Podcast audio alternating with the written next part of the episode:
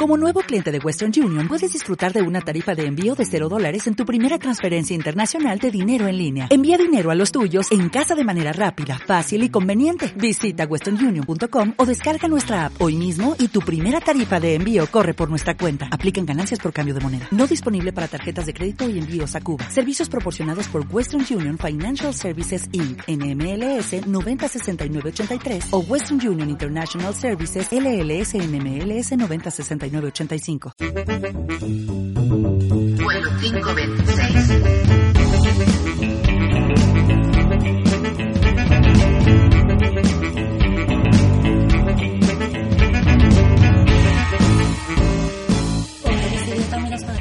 Hola, ¿qué tal? Muy buenas noches. Yo soy Aérea Indira y este es vuelo 5.26. Nuevamente les damos la bienvenida a Radio Alterno. El día de hoy nos encontramos este miércoles súper contentos. Ya escuchado mi cortinilla que realizó el señor Gasolina. Nuevamente le mando un abrazo al señor Gasolina desde a donde esté. Y bueno, pues nos encontramos el día de hoy en un bar, hoy no nos encontramos en cabina, nos encontramos en un bar en esta entrevista maravillosa que le voy a realizar a una persona que yo admiro mucho y en realidad lo digo, no por quedar bien, sino porque es una persona que le he leído, que le conozco desde hace unos años atrás y que considero un ícono, un ícono en el underground eso, eso, salud, salud. Considero un ícono en la cultura underground, en la cultura gótica, dark, y bueno, pues qué decir en todo este reencuentro con las letras under. Me encuentro hoy con una persona que para mí es muy grato entrevistarla y que me es muy complicado porque además de ser mi amigo le admiro mucho. Él es Carlos Camaleón. Hola Carlos, ¿cómo estás? Muy buenas tardes. Carlos Camaleón. Buenas noches ya. ¿Qué tal, Claudia? Pues muchas gracias. La verdad es que para mí es una honra que nos invites a, tu programa y pues ahora sí que un saludo a toda la gente que nos está escuchando. Esperamos que, que les sea muy agradable. Seguramente sí, estamos aquí en un ambiente, como ya les dije, de bar, chocando copas, en una noche de copas, una noche loca, como le gusta a Carlos Camaleón. Así es. Bueno, pues vamos a comenzar con esta entrevista. Carlos, pues primeramente bienvenido y la pregunta de cajón que le hago a todos mis invitados. Yo sé quién es Carlos Camaleón, es un hombre que nació en el año 1976 y que ha aportado mucho a la cultura underground y que ha conformado muchísimos escritores y escritoras para este México.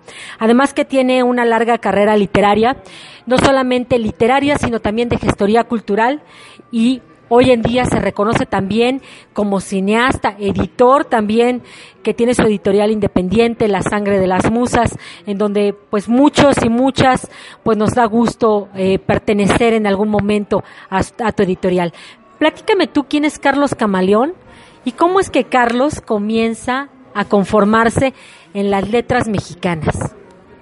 Bueno, pues en realidad, eh, Carlos Camaleón es muchas cosas, ¿no? Eh, hacemos de todo, como mencionabas, eventos de diferentes tipos, participamos en diferentes escenas, a veces pues en el lado más formal, estamos muy de cerca con universitarios, hacemos cosas para niños, hacemos cosas para jóvenes, hacemos cosas muy, muy alternativas.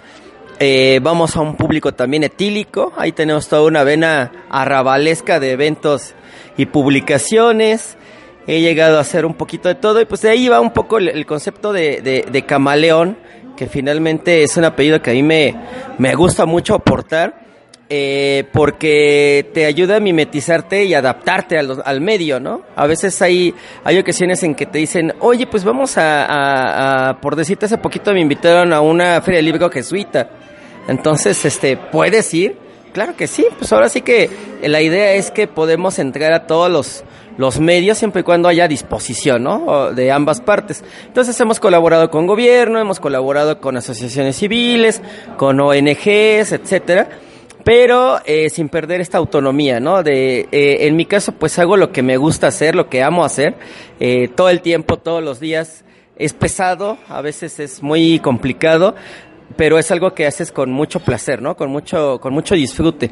Que al final del día, de hecho para mí el día termina más o menos como a las 4 de la mañana, este, pues quedas con una cara de satisfacción, ¿no? Decir, bueno, pues hice lo que a mí me gustó, como a mí me gustó, y sin rendir cuentas a nadie, ¿no? Entonces es un poco eso, hacer lo que te gusta y poder empatizar con algunas otras personas, que en este caso pues también como mencionas hemos publicado a mucha gente, entonces, este, pues mucha gente se ha sumado al proyecto, hemos hecho cosas en conjunto con otras editoriales, con otras organizaciones, y eso también es eh, muy satisfactorio, ¿no? Que podamos convivir y coexistir con muchos proyectos diferentes a veces, pero que en algún momento coincidimos, ¿no?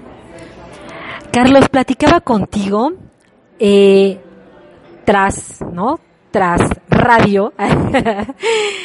antes de que comenzáramos esta entrevista y me comentabas acerca de tus publicaciones. Me decías que tenías cerca más de 28 libros, 28 libros publicados y más de 50 participaciones en antologías. Un número muy grande para un escritor tan joven, porque eres un escritor joven dentro de la escena literaria, para con una carrera literaria ya de muchísimo tiempo. ¿A qué edad publica su primer libro Carlos Camaleón y cómo se llama? Pues fíjate que ahí sí te fallo, soy muy malo con las fechas, no, no recuerdo exactamente en qué, en qué año había sido. Yo creo que el primer libro debe haber sido 99, 99, 2000. Es este, creo que 99, ¿eh?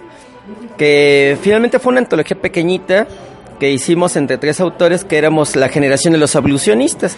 Muchos ablucionistas, en este caso tres, hicimos nuestro primer plaquet y después saqué un pequeño libro de poesía La Muerte, que también debe haber sido por ahí, por esos años. Entonces sí es, yo creo que sí fue 99 o 2000, este, que salen los primeros, que esos sí son inconseguibles, ¿eh? Si alguien tiene algo así, sí, este, sí es muy raro, la verdad. Es, es muy difícil que, que podamos encontrar eso. Y ya después, en, en una editorial ya más grande, ya un tiraje más grande, fue Vampiros y otras adicciones. Ese sí salió en 2005. Año 2005, y me hablas del 99-2000.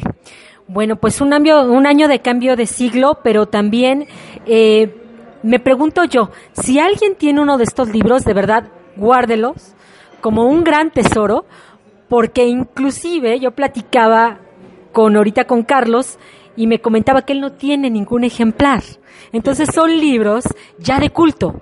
Yo sí quiero comentar que he ido a algunos eventos de Carlos Camaleón. Quien ha ido, pues ha disfrutado de estos eventos que seguramente en algunos años hablaremos de estos eventos de culto como aquellas películas del santo. En realidad se vive toda este, pues este eh, ambiente arrabalesco también arrabalero, pero también se vive este ambiente surrealista que solamente Carlos Camaleón le sabe dar a sus eventos. Donde puedes de repente ver un zombie o puedes bailar, ver bailar a Michael Jackson o puedes escuchar de repente algo muy western.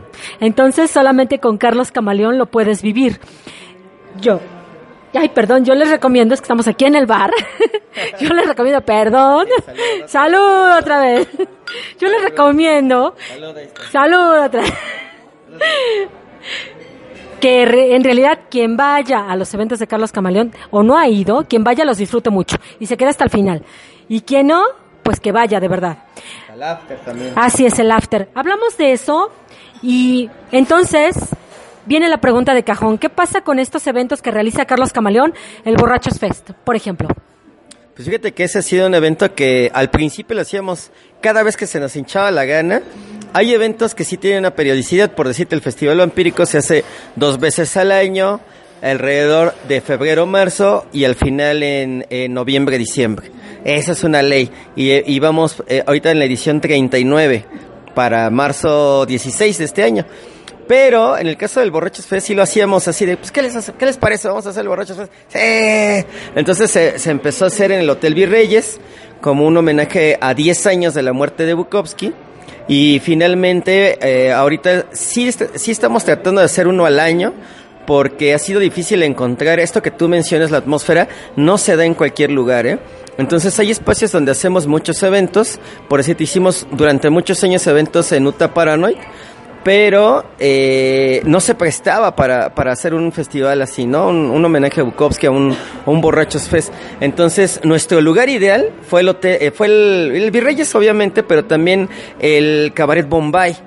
El Bombay que lo extrañamos mucho, ya van varios años de cerrado, por la zona ya tiraron muchas cosas en Garibaldi, pero ese era nuestro lugar ideal. Entonces hemos ido saltando de sede en sede, hasta que ahorita ya encontramos una sede adecuada que es el cuartel, donde finalmente también se nos permite hacer lo que queremos. Eh, no hay una censura en el sentido de que podemos hacer este ambiente arrabalesco que menciona, surrealista, y, la, y el público que, que, convocamos también lo es. Entonces, eh, ahora sí que el ambiente lo hacemos todos, y sí nos ha quedado, yo creo que las últimas dos ediciones, muy padres, Clau, hay gente que está esperando ganarse el premio Baco, que es el premio que damos al escritor borracho, ¿eh? que Baco es borracho, anónimo, con orgullo. Eso es lo que quiere decir las siglas de Baco, que finalmente pues es la alusión también al, al dios Baco, ¿no? De los bacanales. Y pues ahorita viene el, el noveno aniversario de nuestro colectivo, que es el colectivo de los viejos puercos, que es el colectivo porcino, ¿eh? Otra etapa, otra etapa de Carlos Camaleón. Quiero comentarles que Carlos de verdad es, es un hombre camaleónico, al cual yo admiro muchísimo, porque lo puedes ver eh, bueno, lo puedes leer eh, en un libro realmente maravilloso, analítico, reflexivo, que puede ser un estudio social como lo es el de tribus urbanas. Pero puedes leerlo también en literatura fantástica, vampírica, pero también tiene la flexibilidad de que puedes pasar una noche súper amena con él en un lugar como en algún momento lo pasé yo en la UTA, en la UTA, y puedes platicar con él de tú a tú, porque además es una persona muy sencilla que ha realizado muchísimas cosas y que bueno, yo, yo preguntaría a Carlos, ¿qué escribe Carlos Camaleón? ¿Cuál es la, la, literatura que a él en realidad le encanta escribir? Que tú dices, yo lo disfruto, eso es lo que a mí me gusta. Pues es que la verdad, como mencionas, es muy diverso. Hay muchas cosas, cosas que he experimentado que a lo mejor no volvería a hacer y cosas que me han causado mucho, mucho, mucho placer. El año pasado, por ejemplo, llevamos a, a teatro una de mis novelas favoritas. Esa la escribí yo creo que en un mes. Me senté, no pude parar. Y aparte riéndome todo el tiempo, este, los personajes a mí me encantan, que es Perras de Reserva. Perras de Reserva es realismo sucio. Este, realmente, pues bueno, es una historia que a mí me, me gustó mucho escribir. Los personajes me fueron llevando. El personaje principal se llama Arturo. Es este, un, un chico que trabaja en una librería de viejo y pues sus aventuras sexuales. Entonces es una cosa que a mí me gustó hasta, hasta, hasta ahora sí que el, el, éxtasis. Eh, escribir y verla en teatro para mí fue, fíjate, eh, muy difícil porque era el miedo de, ¿habrán hecho lo que yo escribí? Realmente pudieron adaptarlo y sí, cuando fui fue algo precioso realmente el casting, los diálogos, el respeto, el montaje al texto fue exquisito. Yo creo que estoy en un eh, 100% satisfecho y el público que la vio pues bueno también estaban muy contentos y pues, disfrutaron de las, de las funciones, pero es una de las historias que más he disfrutado, ¿eh? es de, de lo mejor hay historias muy serias que a mí me gustan mucho, sobre todo el tema de vampiros es un tema que a mí me encanta. Este, hasta el momento que yo sepa soy el, autor con mayor eh, número de, libros de vampiros publicados. Y hay novelas que a mí me parecen las mejores, que el público no opina lo mismo. Entonces, este, ahí sí varía, ¿no? Hay cosas que a mí me gustan mucho, que me apasionan mucho y que voy a seguir trabajando. Y hay historias que, hay libros que el público ha querido mucho. El libro que más popular se ha vuelto es el de vampiros y otras adicciones. Es un libro que a donde vaya me ha abierto puertas, que la gente lo conoce, lo aprecia, eh, lo respeta, lo, quiere, ¿no? Hay textos eh, más que otros, por ejemplo el de un admirador secreto que es de una, una rosa vampiro, que es un concepto completamente diferente al vampiro con capita y colmillo que, que todo mundo conoce en Hollywood. Entonces, este, eso me ha gustado mucho, ¿no? Es un, es un medio en el cual me puedo expresar. Eh, hice novela zombie, que ahorita voy a publicar una tercera edición revisitada de, de Zombies en Monterrey, que fue la primera novela zombie en México. Y este, y la verdad, Claude, eh, te voy a ser honesto, yo quería cambiarle cosas, ampliar, cosas así. Cuando la leí dije, no, no está bien chido. Ya, a mí me gusta así como está. Hice un par de correcciones, pero la verdad es que sí, este, me quedé contento. O sea, decidí que es una, es una, es una cosa que a mí me gusta porque no solo zombies, es eh, fantasmas, ángeles, eh, vampiros, obviamente, lobos, otras cosas en una, una novela zombie, creo que no es The Walking Dead y eso me gusta mucho, que no sea lo que el público eh, que ve historias zombie populares pues es- espera encontrar. sino más bien que lo sorprendes, ¿no? Bueno, de hecho siempre nos sorprendes a nosotros con tu literatura. Te digo que para mí es un trampolín estarte, estar leyéndote em, en un libro analítico, social, y de repente en algo tan fantástico como lo es el tema de los vampiros y que sabemos que te apasiona y que has trabajado y gestionado para ese tipo de eventos, porque además eres un gran gestor dentro de la cultura gótica, underground y dark. Eh, dejábamos un poco, estábamos tratando también un poco el tema de los viejos puercos. Yo comentaba, sí, no podemos dejar a un lado los viejos puercos, que es otra etapa camaleónica de Carlos. Platícanos de los viejos puercos. Yo ya tuve el gustazo de estarlos escuchando. Vamos a disfrutar unas canciones súper chidas. ¿No? De esos que decimos, no, no, no, no, no, no, eso yo no escucho y de repente, ¿cómo no? Todos cantamos. Entonces, platícame de los viejos puercos. Sí, son dos cosas diferentes. Una cosa es la banda de los viejos puercos, la banda, los viejos puercos band es como el nombre que más se quedó. Un tiempo que jugábamos mucho, que algún día fue la internacional sonora de los viejos puercos. Otros, otros tiempos fueron, fue otros nombres. Pero esa es, esa es una cosa que es un proyectito que yo creo que llevamos para cuatro años, algo así. El que sabe bien es la, fecha es Juanito Podrido, que le mandamos un, un saludo. Él es el fundador de la banda de los viejos puercos, pero el colectivo porcino, el colectivo de los viejos puercos literario, nace en un cine porno. Eso estuvo muy interesante, que es un cine porno en, en Servando, que se llamaba El Nacional, El Nacional. que eran cinco salas para ver porno. La mayoría del público asistente era gay, el gerente era gay.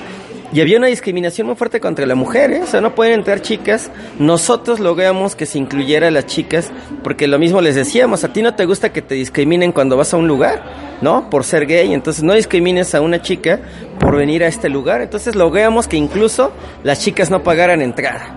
Entonces sí se hizo un cambio, un cambio, una revolución sexual dentro de la revolución sexual, Ya. valga la expresión.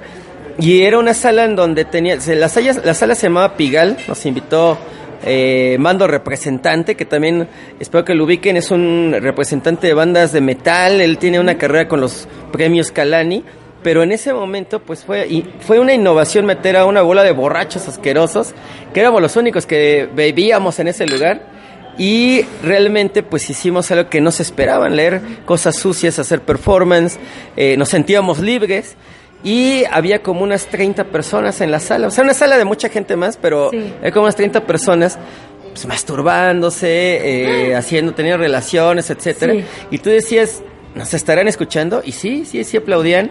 No quiero pensar eh, con qué chocaban las, las manos, pero pues algo le pegaban y sonaba como aplauso. Entonces, este, sí era muy, muy bonito porque cualquiera de ellos se podía haber pasado a otra sala. O sea, de las cinco salas, se podían haber ido a ver otra cosa, Pero se disfrutaban. quedaban ahí y terminábamos nosotros y se iban. Entonces decía, sí venían a vernos. O sea, realmente les gustó. Y era un público muy honesto. Si no les gustaba, también, ¿eh? No Se había aplausos. No había aplausos. O sea, iban. Entonces, a veces lees en un café y nadie te pela, ¿eh? O en un bar y nadie te pela. En este caso, pues decías, no manches, son 30 personas que están en su desmadre, pero Y me escuchan. nos están escuchando. Se masturban, pero me escuchan. Se masturban, pero aparte era así de...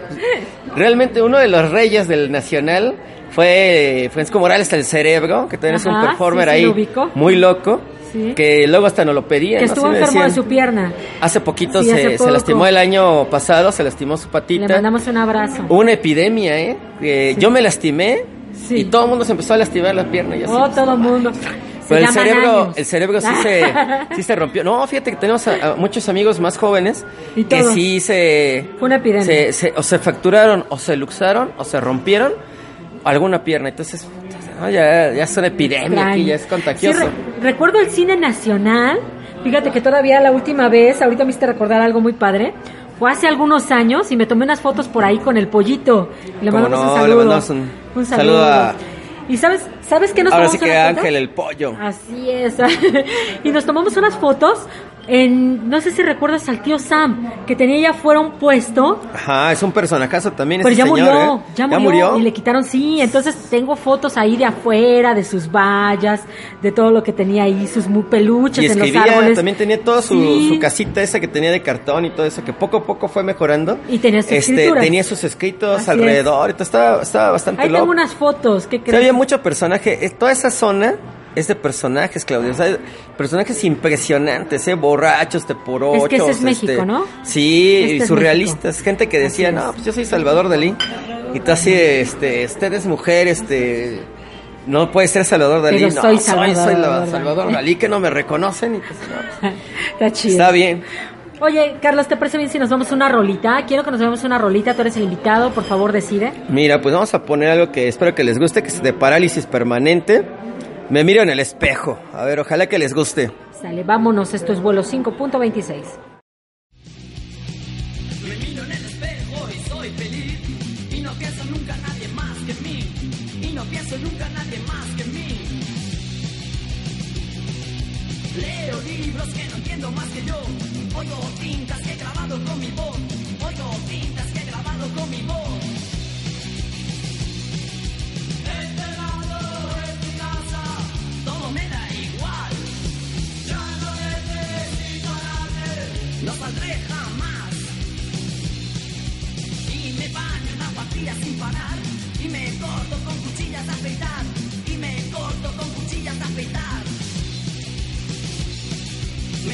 En el suelo de mi habitación.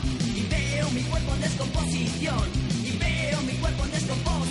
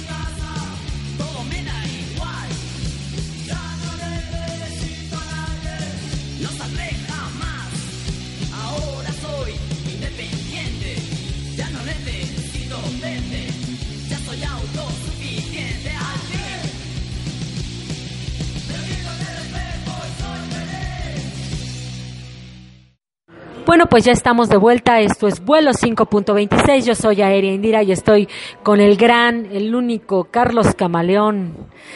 Aquí, rey del underground y de la cultura dark y gótica. Para mí sí, es mi gran amigo y además una gran admiración. ¿A cuántos autores habrá publicado ya Carlos Camaleón con su editorial Sangre de las Musas? Pues fíjate que haciendo un cálculo así como de ojo de buen cubero, pues sí unos 500, 600 personas, ¿eh? O sea, diferentes tiempos. Hay que, hay que tomar en cuenta que tenemos, el, el año pasado cumplimos 20 años como, como sociedad artística y de publicaciones, pues imagínate, hemos hecho de todo un poquito, ¿no? De Lobos, de el, el del homenaje a Bukowski, eh, de zombies, de multitud de cosas. ¿eh? Hemos hecho muchas antologías. Eh, hay veces que no funcionan, por decirte algo, sacamos una antología de, de, mm, ovnis y no, ahí sí para que veas el público era muy diferente, ¿eh? si buscaban ot- otro tipo de cosas que nosotros no, no ofrecemos, Eh, pero ha habido antologías de todo, de lucha libre, en fin, se me escapan ahorita varios, pero sí hemos hecho muchos temas y yo creo que sí, arriba de 500 personas yo creo que sí hemos publicado. ¿eh? Pues sí, yo me acuerdo de algunos títulos, Suicidio, Tristeza, eh, Western. La verdad es que has trastocado muchísimos temas y has aportado muchísimo a la cultura pues literaria mexicana y que ha aportado muchísimo, como bien lo digo, a la cultura literaria mexicana. Y lo repito, Carlos Camaleón en algún momento será llamado un escritor, un artista, un, además de todo, cineasta de culto.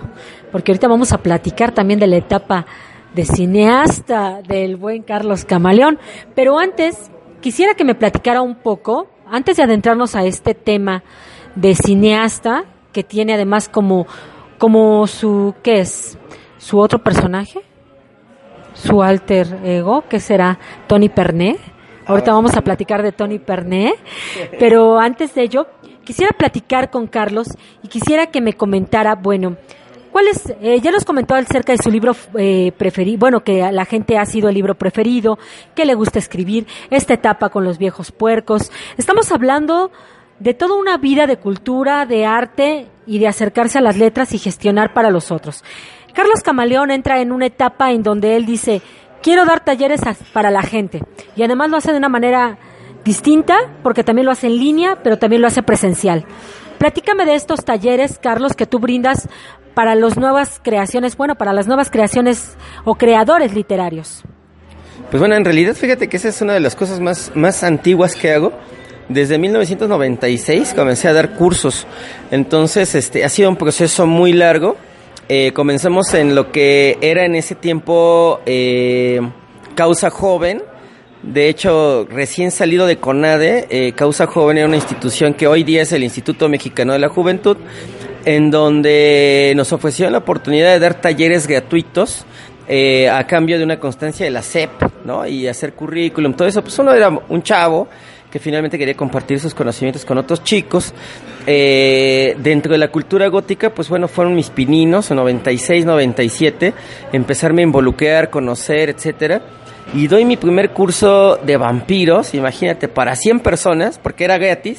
Entonces el chiste que es una sala enorme, un auditorio con 100 personas, mi, mi prueba de fuego, ¿no? A ver, pues comprobar que puedo dar una clase para empezar y en segunda que tengo los conocimientos suficientes pues para gente que ya lleva, me doblaba la edad, ¿no? O sea, era, era- había de todo, eh, gente darky, gente pues que venía de la oficina, que venía de la escuela, universitarios, etcétera. Y sí fue difícil, fue una, fue un- una etapa en donde pues me fogué. Estuve muchos años dando cursos gratuitos hasta que pues en algún momento nos jalaron para la UNAM. Entonces tuve la oportunidad de dar clases en la UNAM. He dado clases en muchos lados, conferencias en muchos lados, pero la verdad eh, yo eh, me formé en la UNAM. Soy egresado de CCH, estudié la carrera de filosofía. Eh, estuve en filosofía y psicología. Entonces realmente regresar al alma mater y dar clases ahí, ahí sí para que se me caían los pantalones el primer día, era así de, no, pues esta es un aula universitaria, ¿cómo voy a poder dar una clase así? Pues bueno, te tienes que rifar y, y- y afortunadamente salió, ¿no? Después hemos sido parte de muchos proyectos, he, he sido coordinador de cursos en Circo Volador, en Dada X, eh, fui eh, socio del Centro Cultural Woody Allen. Entonces es una larga trayectoria. ¿eh? Talleres también les puedo contar mil cosas de talleres. Entonces, pues hoy día domino talleres, estoy dando cursos en, en el Albergue del Arte en Coyoacán. Ya llevo también algunos años ahí con ellos. Un ambiente muy rico, muy, muy padre. Y en Quimera Bazar también ahorita estamos dando algunos cursos acá en el centro. Eh, los cursos en línea, pues es una opción para mucha gente. La hacía normalmente en, en vacaciones, tanto en verano como en invierno, eh, por- para la gente que, pues a lo mejor tenía un poquito de tiempo y la disponibilidad, ¿no? Pero eh, son cursos muy amenos. En el caso de que tú puedas solamente un horario determinado, se ajusta a tu horario. Entonces hay gente que dice, no, pues yo nada más puedo tomar mi curso a las 3 de la mañana. Pues nos vemos a las 3 de la mañana, ¿no? O a las 9 de la mañana, a las 5 de la tarde, a la hora que tú gustes, se ajusta tu horario, no tienes que estar apuntando porque todo se queda en la conversación. Entonces si tú gustas lo puedes copiar y pegar en un Word, Eh, es personalizado, entonces no tienes que estar viendo a ver si el otro no quiere hablar o si preguntó o que, preguntó, o que se la pasan hablando algo que no te interesa. No, aquí todo es lo que tú quieras saber, se te da, ¿no? Del tema obviamente que que es, ¿no? Y hay mucha gente que toma estos cursos en línea, eh, han estado muy contentos, la verdad es que eh, llegó una etapa en donde ya- yo daba como cinco cursos a la vez, entonces para mí es muy rico porque desde la comodidad de tu casa puedes hacer esto, no necesitas cámara, es solo por inbox de Facebook, entonces está muy a gusto para la gente que quiera más relajadamente desde donde estés, si quieres estar en pijama, este, tomando tu curso, sin problema, ¿no? Ok, bueno, pues sí es muy cómodo y yo les quiero invitar a que se acerquen a las redes sociales de Carlos Camaleón. En realidad eh, van a van a sentirse satisfechos, van a tener una gran experiencia y además que posteriormente, si se animan, pues participar en las antologías que Carlos Camaleón realiza y que además les da muchísima difusión porque están en la feria del libro, se las lleva a diferentes ferias del libro. Precisamente platicaba conmigo Carlos y platicaba de estas ferias próximas que tiene de libro y que además les da muchísima difusión y que está en la librería Avalon, en Coyoacán, en Centro Histórico Y bueno, pues como ya les comentaba, Carlos Camaleón, aparte de ello, yo tengo una pregunta morbosa. Una pregunta morbosa para Carlos Camaleón, que siempre le he querido hacer y nunca se la he realizado. Quiero que me platique su encuentro con Alejandro Jodorowsky. Ah, mira, ¿qué tal? Pues fíjate que yo escribí un libro sobre Jodorowsky y soy la única persona que ha dado cursos sobre Alejandro Jodorowsky en una época en donde no era tan popular, no había venido a México. Estamos hablando exactamente del año 2000. Este es el, el primer encuentro que tengo con Jodorowsky de pura casualidad. de- tal vez no sea casualidad, es el mundo jodorowskiano. No es una casualidad, es de una especie de destino. Pero finalmente a mí me tocó verlo sin esperarlo y enterarme un día antes. Una cosa así, ¿no? En el mismo día.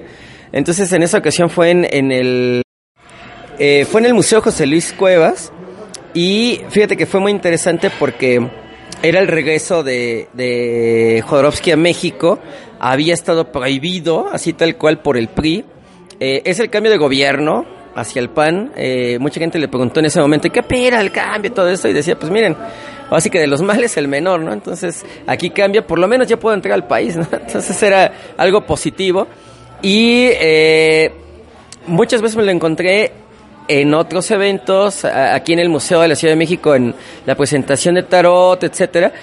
Y yo tengo la oportunidad de entrevistarlo en el Circo Volador porque nos invita el señor H. Pascal, un escritor de ciencia ficción que también hacía festivales. Eh, hace un festival que se llama Jodorowsky, La leyenda viva. Entonces, invitamos a Jodorowsky. Mondadori recién lo traía a México, entonces ellos pagan el boleto. Pero, este, porque Jodorowsky vive en Francia. Sí. Entonces el asunto es que llega Circo Volador Jodorowsky, se queda impresionado que hay una fila de Darks, ¿no? O sea, toda la escena de Dark ahí formada para verlo. Y te digo, fue de un día a otro, si mal no Sí. recuerdo, ¿eh? Así que se corrió la voz por mail, ¿eh? Imagínense, ni siquiera existía Facebook. Así por correo electrónico te llegó así de, ah, pues es que va a estar Jodorowsky. Entonces toda la gente fue.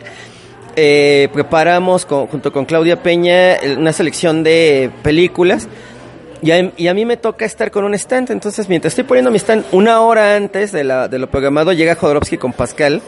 Y Pascal, la verdad, es una persona a la que realmente mucha gente odia, mucha gente admira. En mi caso, yo lo que, le po- lo que puedo decir es, siempre le estaré eternamente agradecido. Nos presenta y le dice, Alejandro Jodorowsky, te presento a Carlos Camaleón. Entonces, para mí fue así de wow, ¿no? Entonces fue hablar, platicar un poquito con él y decirle, oye, ¿le puedo hacer una entrevista? Sí. Entonces, ya en la oficina había otras tres personas haciendo entrevista y recuerdo mucho a un chico que está antes que yo, este, eh, eh, entrevistando a Jodorowsky y Jodorowsky tenía esta costumbre de ser muy patriarcal. Entonces, este, como un padre le está hablando y, mira, mi hijo, pues así son las cosas, este, eh, pues mira, te, recomiendo tal cosa. Y a mí me gustó mucho esto. Muchas gracias por la entrevista. Entonces, y se va, paso yo y hagan de cuenta que soy el, chavo malo, ¿no? O sea, el, el- no querido. Entonces me contesta horrible, de malas, ¿no? Así a ver, ¿qué me vas a preguntar? Pues, este, quiero saber esto y el otro. Entonces, ay, ¿cómo me preguntas eso, no? O sea, gruñón, eh, eso lo expresé en la entrevista ya escrita. Entonces, este, sí fue curioso. Eh, pasan los años y me entero quién es este, esta persona que estaba antes de mí, que este, se vuelve mi amigo, realmente este, somos actualmente muy, muy, muy amigos, que es Arturo Flores de la revista Playboy, cuando todavía no era editor de Playboy. Le mandamos un abrazo. Un abrazo al Artur. Al Artur Alangor. Artur Alangor, en ese tiempo era Artur Alangor en, en. Gótica.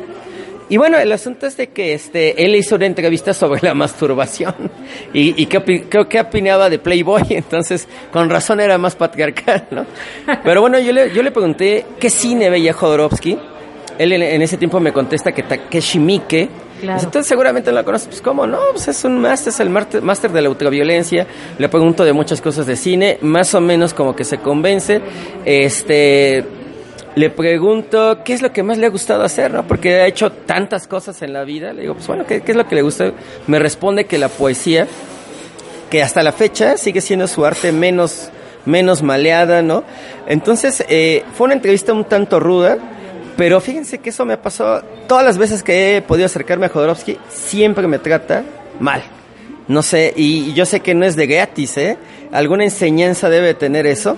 Eh, hubo una ocasión que, que lo pudimos entrevistar también ahí en el, en el Teatro de la Ciudad. Y igual, ¿no? Sí, frío. eh, aparte la seguridad que estaba en ese, en ese momento sí era más ruda. Entonces a todos los que seguíamos nos, nos empezaron como a correr muy rápido. Entonces era, ¿me puede firmar esto? Sí, ¿no? Entonces este, pude hacerle tres preguntas, salgo y me encuentro con sus hijos. Con Adanovsky y con Brontis, que protagonizaban la obra de teatro que estaba en ese momento. Bueno, Brontis. ¿El juego que todos jugamos, era? No, ¿No? ay, era Sueño sin fin. Ajá. Y este, Adanovsky era Adán Jodorowsky, o sea, no era Adanovsky. Claro. Y, me, di- y le digo, Adán, me acabo de enterar que sacaste un disco. Dice, sí, pues ahorita vine, traje alguna rola. O sea, ni siquiera, ni siquiera tenía idea del impacto que iba a tener, ni cómo se iba a llamar, ni, ni o sea, era, pininos. Me quedé platicando con ellos casi una hora, entonces era así como de, ¿Por qué ellos son cálidos y Jodorowsky no? Bueno, el asunto es ese, ¿no? De que sí hubo ese, ese asunto de, de cierta rudeza de parte de Jodorowsky, pero pues al final mi entrevista creo que cumplió el cometido, pude saber muchas cosas que me interesaban de, de Jodorowsky, que tenía años queriéndole preguntar, ¿no? Y finalmente ahorita que ya no, que, que, de alguna manera ya no es el tema en boga eh, el cine de Jodorowsky, sigue ahí mi libro en stand-by, no, no le puedo corregir o aumentar, eh, que obviamente tengo que hacerlo por las dos últimas películas que, que hizo, pero eh, mi libro se queda como testimonio de el único libro en México sobre cine de Jodorowsky y en el mundo creo que es el segundo porque hay otro libro italiano de cine de Jodorowsky, Eh, pero el mío es el único en México que se ha hecho y estoy preparando ya desde hace como tres años un libro de teatro de Alejandro Jodorowsky, que creo que ese sería un documento muy innovador porque nadie documentó exactamente el teatro pánico y sobre todo esta etapa eh, en México, que estuvo 20 años aquí. Entonces esa es parte del, del encuentro con Jodorowsky, que también parte de mi vida sí fue eh, poder transmitir todo lo que decía Jodorowsky, lo que hacía Jodorowsky, eh, la vida de Jodorowsky, pues para mí fue un, un placer, ¿no? Pues eh, la verdad que toda una experiencia, y como bien lo dices, todo es una causalidad. Seguramente hay una enseñanza en todo ese trato hacia de él para contigo. Pero ahorita que platicabas de cine, ¿qué cine le gusta a Carlos Camaleón, eh? Pues fíjate que a mí me gusta, hay, hay muchas cosas que me gustan, pero sobre todo lo, lo extraño. El cine de culto, pues a mí me formó como generación de los noventas. Pues a mí me tocó toda la etapa del cine de culto como tal, que mucha gente piensa que ya no existe. Entonces autores como David Lynch, como Jodorowsky, como Kubrick, eh, Takashi Miike, eh, hay muchos, muchos directores que, que, hicieron toda esta generación del cine de culto, entonces me gusta mucho. Eh, en general voy todo el tiempo, ¿eh? O sea, vemos de todo, vemos de todo, desde animación, eh, películas comerciales, eh, en fin. Entonces sí hay, sí hay un gusto en general por el cine, ¿eh? O sea, sí, sí veo de todo tipo de cine, pero a mí el cine que me gusta pues es el cine de, cine de culto. Hay directores que me, que me encantan, que sigo muy, muy, muy apegado. Y pues uno de ellos es, es obviamente Jodorowsky. Me gusta mucho Tim Burton, ¿no? Es otro de los autores que sigo mucho. La película que más visto en la vida es de Tim Burton y es Batman. Entonces, Batman. de 1989. Claro. Esa la he visto, la última vez conté 275 veces completa. Ese es mi récord personal. Hay otras películas que he visto muchas veces, pero no llevo cuentas. O, digo, no, no pasará la treintena. Pero sí hay películas que he visto y he vuelto Una a ver y, otra y otra otra y otra vez. Sí, soy muy obsesivo. Oye, Carlos, mira, yo creo que nos vamos a otra rola, si te parece bien. Quiero que tú la escojas en esta nochecita aquí de bar para que regresemos y platiquemos de tu etapa de cineasta. ¿Te parece bien? Pues muy bien, pues ahí les, ahí les va esta rolita que es de Siouxsie and the Banshees, que se llama Christine. Vámonos con Christine.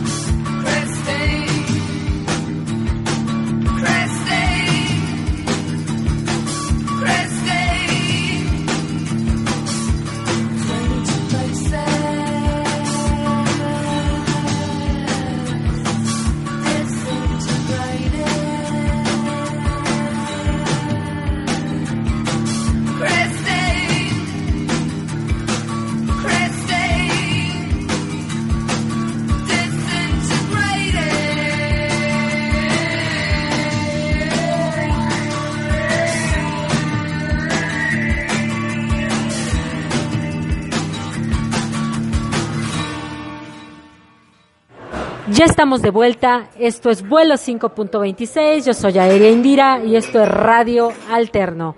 Y decimos nuevamente salud porque estamos aquí hoy en esta noche de copas, esta noche loca. Recordando esa maravillosa eh, cantante. Sí, maravillosa cantante, María Conchita Alonso. y que además es una rola que le gusta mucho al camaleón y a mí también, la verdad. Yo creo que sería la rola siguiente, ¿no? Es la rola La siguiente. rola siguiente que se, se las adelantamos. Parece que estoy escuchando a los viejos puercos, acá, viejos puercos band. Bueno, eh, platiquemos un poquito ahora de tu etapa de cineasta, que además es todo, pues es, es tan diferente a Carlos Camaleón esta etapa. ¿Quién es Tony Perné? Bueno, es- eh, en realidad quisiera aclarar que esta es, una, esta es una sola película que hago bajo el nombre de otro personaje que en realidad es un director porno. Entonces es una película porno, pero como cineasta tengo una, una trayectoria larga también. sé. Desde el 2000 comencé a producir cosas. En, en, en 2001 hice, en- entre 2000 y 2001 hicimos una, una producción que fueron seis cortometrajes. Eh, entre ellos viene el primer cortometraje cyberpunk mexicano que se llama Intravenosa, que pudimos presentar en la Feria del Libro del Zócalo. Eh, eso fue interesante porque era mostrar esta tecnología que nos invade. Eh, al final era una etapa en donde el cyberpunk mismo se declaraba muerto. En el 99 había muchos autores, incluso el Pider, el cyberpunk en, en Iberoamérica, que es Gerardo Horacio Porcayo, que le mandamos un fuerte saludo, máster de masters, también decía, ¿no? Pues es que ya, ya se contó todo, José Luis Zárate, otro gran amigo, gran máster, eh, pues decía, pues es que realmente desde que vimos la, la, eh, eh, en las pistas de Blue, que Blue se mete a los cables de la luz y todo eso, dices, pues ya, ya qué más que podemos contar del cyberpunk. Entonces a mí me inspiró esa anécdota, eh, esa, esa apreciación de Zárate, y hice esta, esta idea de eh, este mundo ya tecnológico en donde el ser humano ya ni siquiera puede ser el mismo, en pos de ser mejor, termina siendo nada. ¿no? Entonces es una crítica al- a la tecnología y demás. Y también pues vienen cortos de vampiros, hay algunas ideas que yo pienso que son buenas. Eh, hubo un corto que ganó el premio Ed Wood al peor cortometraje mexicano del, del año, de, de- creo que fue en el 2003 o algo así. Eh, pues ahora sigue conviviendo con eh, los Avengers contra el refrigerador zombie mutante asesino de 125 volts que ya habían filmado los del fanzine Los Avengers. Entonces, este es por ahí, ¿no? Que uh, hubo una producción A mí me gustó mucho hacer pininos, este, buscar recursos, eh, innovar, ¿no? Eh, tratar de- de buscarle por ahí algún tipo de cosas, este, diferentes que grabar. Y de ahí pues he hecho varias cosas. Eh, actualmente, pues bueno, se quedan en postproducción. Ahorita tenemos en edición nuevos cortometrajes. Viene un cortometraje basado en el cuento que les mencionaba hace rato de, de la rosa vampiro, que se llama Un admirador secreto. En este caso, el cortometraje basado en se llama Rosa de Sangre. Ya está grabado todo, nada nos falta la edición. Eh, y también está por ahí en stand-by un- una adaptación de un poemario mío que se llama Siete Pecados Bastardos, que todavía lo pudimos eh, grabar allá en el, en el UTA Roma, que es donde más convivimos. ¿eh? Sí, ahí, ahí me acuerdo que convivimos más el pollo tú y yo Sí, claro. que en el de Buenavista, en el ¿no? de Buenavista, sí, claro. Entonces era, era un lugar bastante agradable y ahí grabamos todo, las locaciones estaban muy buenas y eran eh, personas, eh, les cuento un poquito para, para ojalá que les interese verlo, eh, diferentes personas con diferentes atuendos, cada quien eligió ir como quisiera, eh, chicas, chicos, etcétera, eh, con animales vivos en, en ellos. Entonces había serpientes, aves de presa, cosas así, leyendo los poemas que venían en, mi, en mi poemario. Entonces, de un poquito de eso va el de eh, Siete Pecados Bastardos. Y ese también está ahorita detenido. La verdad es que hay muchas veces que los proyectos te, te van llevando o a veces se detienen porque pues tienes otras cosas. Pues la carga sí de es- trabajo también, que tú sí mismo es te... muchas cosas. Porque además eres tu propio patrón. En de este alguna país- manera, más o menos. En este país autogestivo, que además yo lo aplaudo, aplaudo la autogestión, que siempre lo he aplaudido y tú lo sabes. Y creo que eres un ejemplo de la autogestión en México. Y pues de precisamente de esto más o menos que decía, no sé si recuerdas al buen Ruin Andrade, ¿no? Que decía, ¿Cómo no? el hazlo tú mismo, ¿no? Es esta parte del hazlo tú mismo, creo que la banda lo ha practicado bastante. Ser autogestivos yo creo que hoy es otra otra alternativa y que además ha funcionado para estas nuevas nuevos creadores literarios artísticos. Y yo les quiero recomendar que sí vean los cortometrajes de Carlos Camaleón. Yo llegué a comprar el último que fue Chupadas también que en algún es una momento peli porno. sí esa es ¿Por una peli porno no sé no sé por qué lo hice de verdad que yo pensé que hablaba de paletas Ah. Ah. De verdad, yo no sé Ah. por qué. Pensé que hablaba de paletas, pero después lo vi y pues ya me santigüé, ¿no?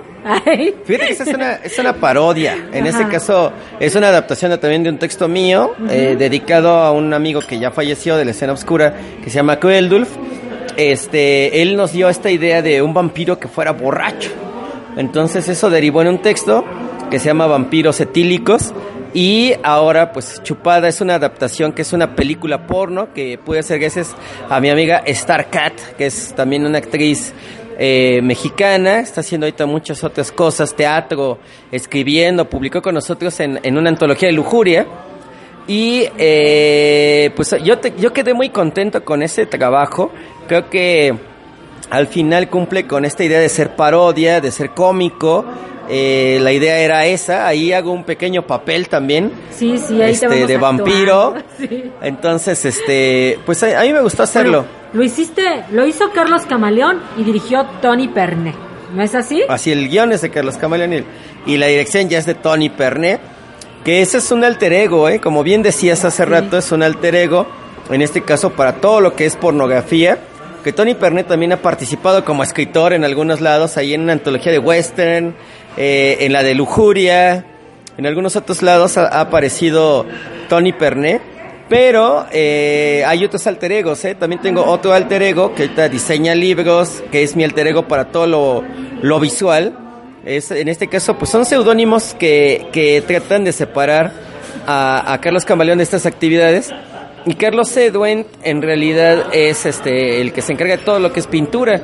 Perfecto. El año pasado y antepasado tuve el gusto de volver a exponer, entonces expuse en varios lados, eh, me gusta mucho, es una etapa que a mí me, me encanta, este, poder pintar, poder dibujar.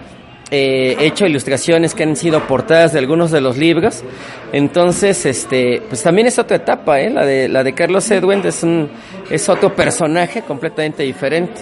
Me recuerdas un poco a Pessoa, ¿sabes? Con estos alter egos, ¿no? Estos personajes que se crea y que se precisamente son necesarios en este en esta ciudad camaleónica, vamos a llamarle así, que va muy a do contigo, porque sí hay diferentes etapas donde uno se va descubriendo como pues como ente de esta de esta ciudad. Eh, Carlos, yo quisiera preguntarte, mi querido camaleón, tus libros nuevos. Yo quiero preguntarte de tus nuevos proyectos. ¿Cuáles fueron tus libros más recientes? ¿Dónde se pueden encontrar? ¿Tus redes sociales? ¿Y qué le recomendarías? Son tres preguntas. ¿Qué le recomendarías tú a las nuevas generaciones de creación literaria? Pues bueno, realmente en, en la Feria del Libro de Zócalo sacamos dos libros que son novelas eh, nuevas que tenía yo ahí pues como 10, 11 años eh, de, de estar trabajando. Eh, una es eh, Besos, Balas y Secretos, que es una historia de agentes secretos, de detectives, de diferentes este, eh, cosas secretas, ¿no? Cosas que nos oculta tanto las empresas como el gobierno. Hay mucho espionaje industrial en México, hay mucho espionaje gubernamental y hay muchas cosas que nos ocultan. Entonces, de, por eso va la de, la de Besos, Balas y Secretos. Y otra novela es una novela que trata de algo que me ocurrió en la vida real y que de alguna manera pues llevo a un homenaje a Roberto Bolaño. Es un, es un libro flipbook, entonces por un lado son varios cuentos de otros autores eh, que se llama eh, Homenaje a Bolaño tal cual y del otro lado es mi novelita chiquita que se llama Horas de Santa Teresa. Santa Teresa obviamente en honor a la ciudad imaginaria que nos plantea, entre comillas imaginaria, porque sí existe una región, pero no es como esta ciudad, ci- tipo Ciudad Juárez que nos plantea Bolaño, este, y porque es en Sonora. Entonces, en mi caso, es el viaje de un eh, personaje que va rumbo a Sonora en autobús. Son 56 horas, si no mal recuerdo. Y eh, pues todas las aventuras que vive en el camino y todo lo que le pasa ya estando allá, ¿no? Entonces sí es una odisea y cómo puede regresar otra vez a su, su lugar de origen. Entonces sí es, sí es una historia ahí eh, que nos habla de las mafias culturales, de las mafiecillas literarias, de los círculos, de la hipocresía, ¿Será de muchas cosas este, que se dan aquí en la escena literaria, ¿eh? Sí, donde, cañón. donde pues bueno, todo el mundo piensa que la literatura es muy noble y no, pues bueno, en todos lados se da política, se dan cosas así, entonces, eh, ¿qué hacer ante esto? Pues yo creo que como cualquier cosa en la vida, pues mejor beber, ¿no? Bebamos, bebamos pues. ¿Dónde podemos encontrar los libros nuevos de Carlos Camaleón? Salud, salud.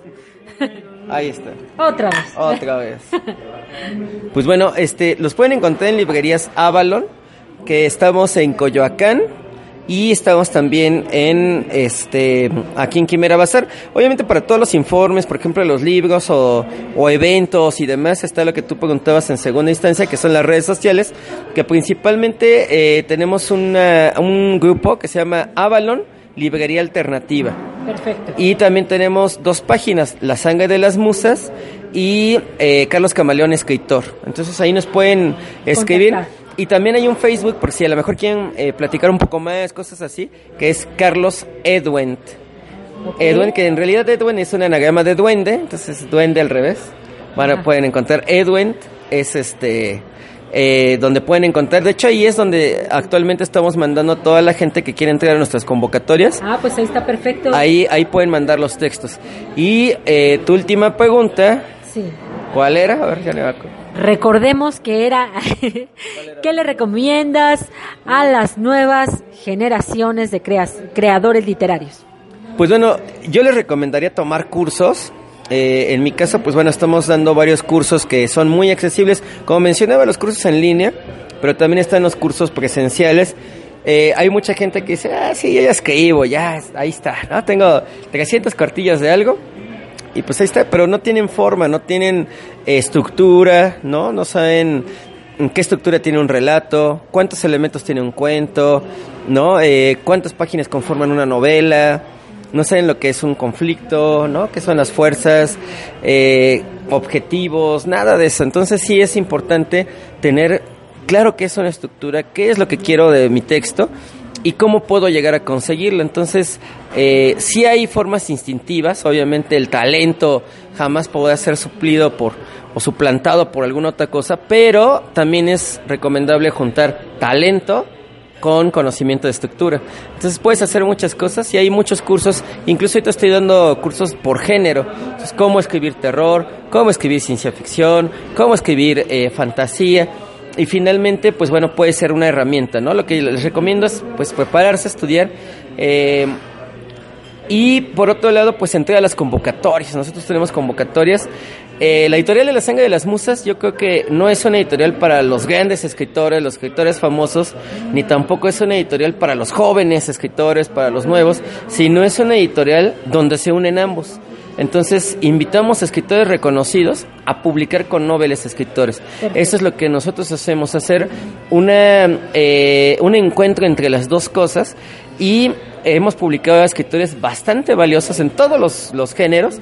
Hemos eh, publicado a escritores que realmente pues les agradecemos la humildad, ¿no? De decir, ah, eh, te mencionamos un José Luis Zárate, un Gerardo Horacio Porcayo, en paz descanse un Eusebio Rubalcaba, eh, un Mauricio Matamoros, eh, Ricardo Ham, en fin, hay muchas, muchas figuras interesantes en las, en las páginas de la sangre de las musas, junto con gente que en realidad es su primera publicación y gente que nosotros no conocemos, que el día de la presentación nos vemos por primera vez en físico, ¿eh? Y es así de, ¿quién es fulano de tal? Yo. ¿Dónde Ah, qué bueno. Porque eso también se da en México, ¿no? De que pues cada quien publica sus cuates y no salen del mismo círculo y si alguien nuevo quiere llegar, pues lo abren. Entonces eso eso es terrible. Lo que nosotros hacemos es pues más bien que se unan las dos partes, ¿no? Los nuevos este talentos con gente que lleva mucho tiempo o incluso, ¿por qué no? Pues a lo mejor gente que va intermedia, ¿no? Que es su, tercera, cuarta publicación, pero que siguen adelante, ¿no? Y Pues- tienen una cabida. Es un concepto súper interesante porque además pues es motivante eh, para los escritores que publican por primera vez estar al lado de las letras de alguien que ya tiene una carrera literaria. Oye, ¿te parece bien si nos vamos a una última rola? Pues ahora sí ¿A que cuál? ¿qué tal? Es una noche de copas. Ya lo habíamos anunciado, de- ahora sí. Que el público no se sienta defraudado. Así es. Vámonos. salud. Salud.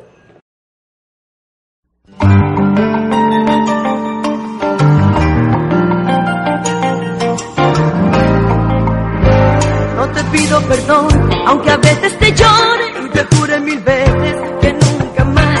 No te pido te calles para que me la guardes.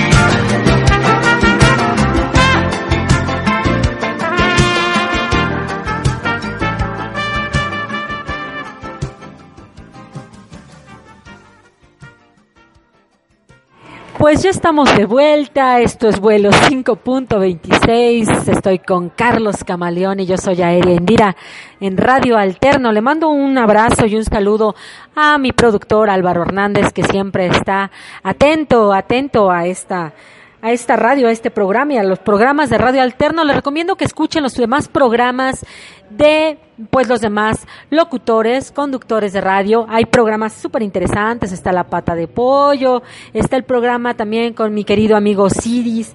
Eh, los invito eh, de verdad a que puedan escuchar toda la programación de Radio Alterno y que pueden entrar a la página de Rock Alterno y Radio Alterno. Bueno, pues seguimos aquí en esta entrevista y Carlos, ya estamos llegando a la recta final, mi querido camaleoncito, pero quisiera preguntarte, ¿cuáles son tus influencias literarias?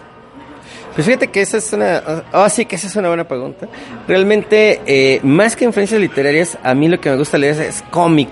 Entonces creo que mis textos están más influenciados por el noveno arte que incluso la literatura o el cine, que las dos cosas me apasionan. Eh, siempre van a encontrar en mis textos referencias a música, a cine y a letras. Pero creo que la mayor influencia es de el cómic. Entonces para mí, Neil Gaiman, Warren Ellis, por ejemplo, a mí se hacen de los autores, Mark Millar, eh, son autores que realmente no podría dejar de, de, negar, ¿no? Este, porque una cosa es influencia y otra es copiar, ¿no? Entonces, para mí es así como una influencia, eh, pues ahora sí que irresistible. Y eh, pues ahora sí que el maestro que recién acaba de fallecer, el señor Stan Lee, para mí también fue así una, una, una de las personas que marcó mi infancia y adolescencia, ¿no? Entonces, sí son, son como recursos, ¿qué, qué hacemos? ¿Lo? No, seguimos, seguimos. Que están borrachos impertinentes, no, no es Ah. cierto. Están llegando ahí más, mensa- mensajes y mensajes al celular. Mensajes y mensajes, ni una más. Pero bueno, entonces el Son las es de que sí. felicitaciones por el programa que estamos aquí, seguramente ya están llegando, mi querido Carlos. Sí, pues ahí están Oye. muchas cosas, este Alan Moore, por ejemplo, ¿no? Hay, hay muchos autores, el propio Jodorowsky también es autor de cómic. Eh, entonces sí hay gente que admiro mucho y que, que me ha influenciado en ese sentido. Pues eh, definitivamente, fíjate que yo no conozco mucho del mundo del cómic, pero pues sí conozco a Neil, por ejemplo, tengo de Sadman, algunos números muy chidos, tengo Master de más. Sí, sí, tengo algunas cosas muy padres. Este, pues sí, sí me gustan, la verdad. De repente me hacen mis regalos ahí. Este, el querido Bruno me hace algunos Eso. regalos, que le mando también un abrazo al pequeño. quiera que esté, Bruno. A donde quiera que esté. En el piso, en donde esté, donde se encuentre en este momento, o en el cielo, le mando un abrazo al, sí, sí, por, por estar volando, ¿no? También es aéreo. Fíjate que se le pegó un poco lo aéreo también, ¿eh? le mando un abrazo a, a la ciudad ruido, por allá del Bruno Belmer. Y pero sí, fíjate que de repente sí también leo algo de cómics. Eh, te digo, no conozco mucho, pero también me gusta el anime. Yo creo que es, es una cultura también que se ha desarrollado ya muchísimo ahorita aquí en México, muchísimo. Y entonces, bueno, pues seguramente es una yo creo que te conforma de una manera distinta, Carlos. Hoy como el escritor, artista, cineasta, gestor cultural, pintor, eh, ilustrador, em, ¿qué más? ¿Qué más? Maestro también, ¿no? Pues maestro, Así que maestro tallerista. tallerista, así es. Y te conforma hoy de una manera distinta. Pues mi querido Carlos, para mí ha sido un honor estar platicando contigo, pero te tengo que hacer la pregunta que a todo mundo le hago. Quiero que me digas cuál es tu palabra favorita. Camaleón.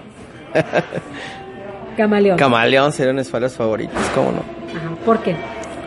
Bueno, porque finalmente engloba muchas cosas. Eh, ahora, ahora sí que es mimetismo, es eh, hacer cosas para adaptarse, ¿no? Eh, es un tipo de evolución distinta a la de soy el mayor depredador, me voy a comer a todos o este pues tengo alas para volar o cosas así, ¿no?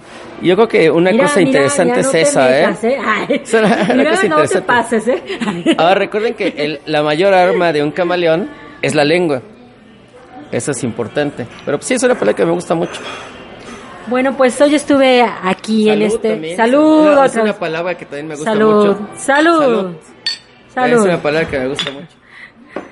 Y hoy estuve platicando en este bar, que no les vamos a decir cuál es. que vamos a seguir, cáiganle. Vamos a seguir aquí platicando un rato más con una persona que nuevamente lo vuelvo a confirmar. Admiro muchísimo, además de ser un gran amigo y que tengo muchísimos años ya de conocerle. Escuche nada más. Este es el sabor maravilloso de la rubia. la maravillosa cerveza. Salud. Salud, pues. Y pues estoy aquí con Carlos Camaleón. Muchísimas gracias, mi querido Carlos Camaleón, por esta entrevista. Te agradezco muchísimo. ¿Algo más que tú quieras agregar? Pues obviamente muchas gracias ah, eh, para ti, para tu público. Ojalá que les haya gustado esta experiencia y pues que nos busquen, ahí están las redes sociales, están los eventos próximos, ahí les mencionamos el, el aniversario de los viejos puercos, el festival vampírico, los cursos.